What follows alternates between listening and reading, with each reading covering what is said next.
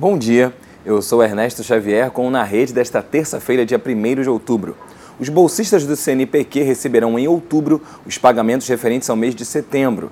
Na última sexta-feira, dia 27 de setembro, o Conselho assegurou que serão mantidas todas as bolsas vigentes, cerca de 80 mil bolsas ativas.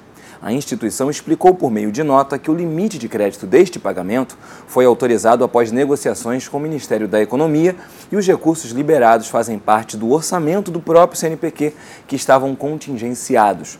No início do mês, o governo desbloqueou cerca de 3 mil bolsas de estudo de pós-graduação da Coordenação de Aperfeiçoamento de Pessoal de Ensino Superior. Ministro da Educação defende autorregulação para as instituições privadas de ensino superior.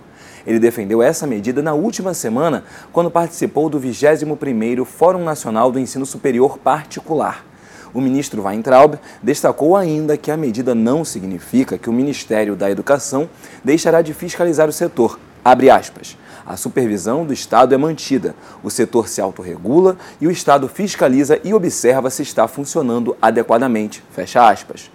O evento é promovido pelo Sindicato das Entidades Mantenedoras de Estabelecimentos de Ensino Superior no estado de São Paulo, o SEMESP, na edição deste ano, o fórum teve como tema Mudança de Mindset uma nova forma de pensar a educação.